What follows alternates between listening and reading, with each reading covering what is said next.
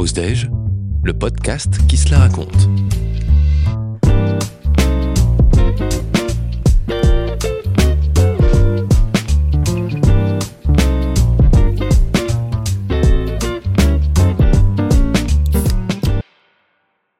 Épisode 1 L'invité mystère. Le réveil sonne. 9h30 du matin. Sylvain Renard ouvre les yeux. Sa main tâtonne, cherchant à couper l'alarme de son téléphone. Son bip bip bip ne suffit pas à lui procurer son regain d'énergie habituel. Cela fait si longtemps qu'il n'avait pas osé s'accorder une grasse matinée. Habituellement, il est levé à l'heure des boulangers, accaparé par de très longues journées, aussi haletantes qu'épuisantes. Mais ce matin, il n'a envie de rien. Sa dernière enquête l'a épuisé. Entre les interviews, les plateaux télé et le bref hommage qu'on lui a rendu place Beauvau, il mérite enfin de s'accorder un peu de repos. Un café englouti, il descend prendre le courrier. Parmi les habituelles lettres de remerciement et autres invitations honorifiques, une belle enveloppe lapis lazuli accroche son regard. Frappée du sceau de la tour Eiffel, elle étale en son dos un point d'interrogation dessiné au feutre. Sa curiosité légendaire reprend immédiatement le dessus. De retour à son appartement, il décachette l'enveloppe et découvre une invitation mystérieuse. Invitation VIP au Jules Verne, à la Tour Eiffel. Repas d'exception et dessert saignant garanti. Rendez-vous à 11h30 ce jour même. L'instinct du prédateur reprend le dessus. Toute la fatigue a disparu, la machine s'est mise en route. Finalement, il n'aura fallu que quelques mots pour réveiller l'insatiable appétit du détective en quête de sensations. Au mieux, il profitera d'un repas de haut vol dans l'un des établissements gastronomiques les plus réputés d'Europe. Au pire, il se retrouvera avec un nouveau dossier prestigieux sur les bras. Et puis son estomac commence à gargouiller, signe du destin. Sa journée de repos n'est que partie remise. Après tout, il aura bien le temps de s'octroyer une petite sieste après manger. S'il veut arriver à temps au restaurant, il vaut mieux partir dans l'heure. Ablution faite, veste en jean et tote bag enfilé, les clichés, c'est son péché mignon. Il s'engouffre dans la rue. Zigzagant entre les vélib pressés et les trottinettes féroces, Sylvain Renard s'infiltre dans la Ramsis, direction Birakeim. Le soleil brille. Le printemps exhale ses premières odeurs. La journée garantit d'être radieuse. Au pied de la Dame de Fer, le détective profite de son invitation pour emprunter la file prioritaire. Il est conduit à l'ascenseur privé, direction le deuxième étage. Les portes se referment, cloisonnant Sylvain Renard dans un silence agréable. Tout est feutré, si calme. C'est dans cette ambiance sereine qu'il est conduit à sa table. À son arrivée, personne ne l'attend. Sylvain n'est pas surpris, les gens les plus mystérieux sont souvent les plus en retard sans doute pour soigner leur image. Il est pile 11h30. On l'invite à s'asseoir à une table centrale. Le restaurant est encore bien vide. Rien d'étonnant pour un milieu de semaine. Le premier service ne débutera que dans une demi-heure. Pour le moment, seuls trois collègues sont déjà installés à quelques tables d'écart. Le temps que quelqu'un s'occupe de lui, Sylvain Renard en profite pour observer les environs. Saleté de déformation professionnelle, certes, mais qui lui a déjà sauvé la vie à de nombreuses reprises.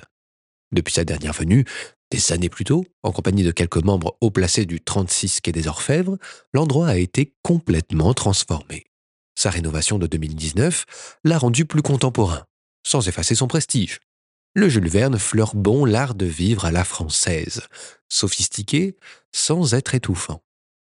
Les lourdes moquettes ont laissé place à de belles combinaisons de gris argenté, bleuté et gris vert reflétant le ciel et la Seine l'or et le noir viennent couronner l'espace de leur noble tonalité. Son regard se pose dans les entrelacs artistiques du ciel d'orage, l'œuvre de Christophe Martin, qui surplombe l'entrée. S'arrête sur les tables d'onyx, défile le long des plateaux de chêne, jusqu'à se jeter par les impressionnantes baies vitrées, découvrant le cœur de Paris. Des éclats de rire viennent rompre le fil de ses pensées. La seule table occupée est rieuse. Deux femmes et un homme échangent gaiement. Si leur sacoche estampillée du logo de la CIS révèle leur statut de collègue, leur attitude et leur complicité évidente laissent entendre qu'ils partagent un peu plus que des horaires de bureau. Conscients d'avoir attiré l'attention sur eux, les trois compères baissent le volume sonore. L'une d'entre elles chuchote nerveusement à l'oreille de sa voisine. Elle acquiesce gravement. La légèreté qui les emportait quelques secondes plus tôt semble avoir disparu. Sylvain Renard ne peut s'empêcher de tendre l'oreille. La curiosité n'est pas un vilain défaut, c'est même sa plus grande qualité.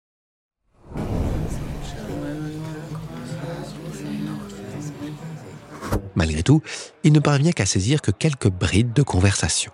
A priori, les trois collègues partagent les mêmes interrogations. Pourquoi? Quand? Les questions fusent sans que le détective arrive à percer le fruit de leurs réflexions. Il se concentre, se raidit, plisse les yeux, toute son attention rivée sur ses voisins. Sylvain Renard sursaute et fait tomber ses couverts. Il n'avait pas entendu le serveur arriver. Celui-ci a dû le prendre pour un sacré curieux. Tant pis pour la discrétion, tous les regards sont désormais braqués sur lui.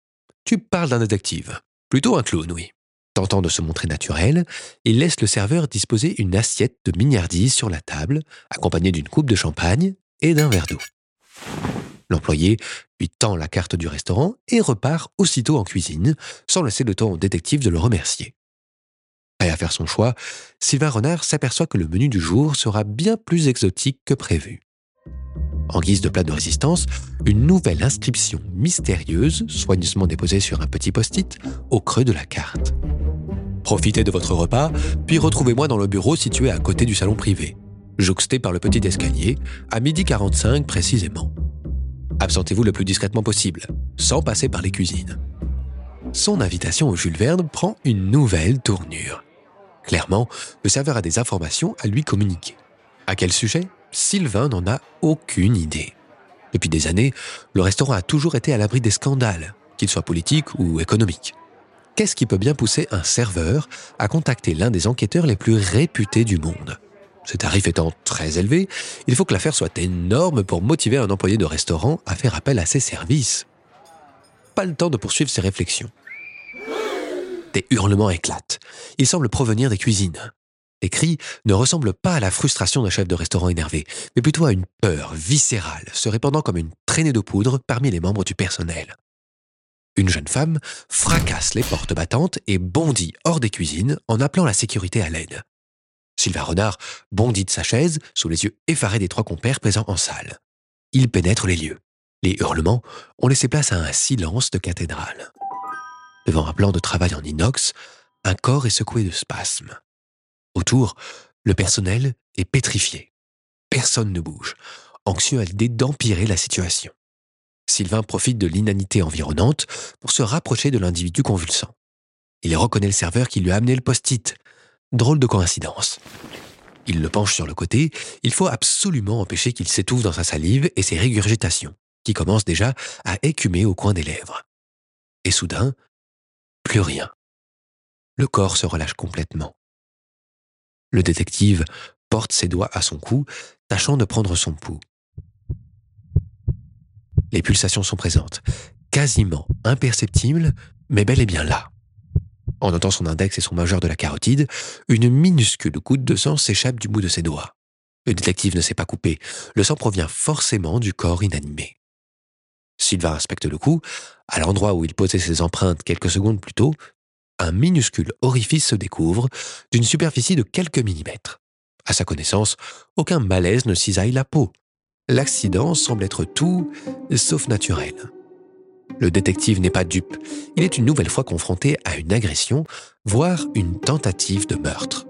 On a voulu faire taire le serveur, il faudra faire parler les indices.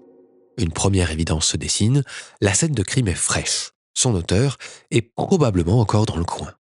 La jeune femme qui s'était précipitée hors des lieux revient, accompagnée d'un membre de la sécurité. Le membre de la sécurité le regarde sans comprendre, un blanc gênant s'enfuit. Sylvain lève le nez, pour la deuxième fois en une heure, il est passé pour un idiot.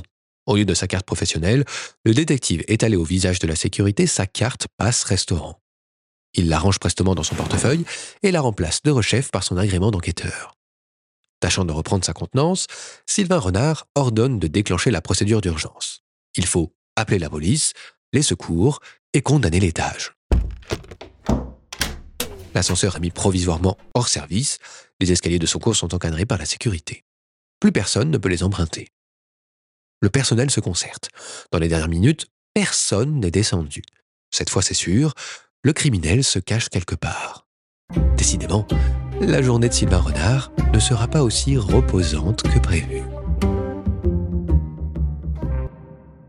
Ce contenu vous est proposé par votre carte Passe Restaurant pour accompagner votre pause déjeuner.